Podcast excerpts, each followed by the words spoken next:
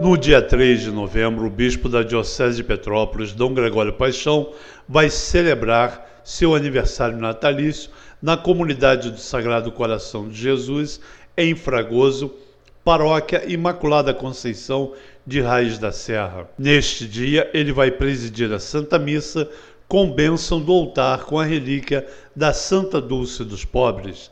Nesta comunidade está instalada a única Casa das Irmãs Dulcianas, congregação fundada pela Irmã Dulce. Os tickets do almoço comemorativo do aniversário do bispo já estão sendo vendidos por 12 reais na livraria Cantinho da Irmã Dulce e nas comunidades da paróquia de Raiz da Serra.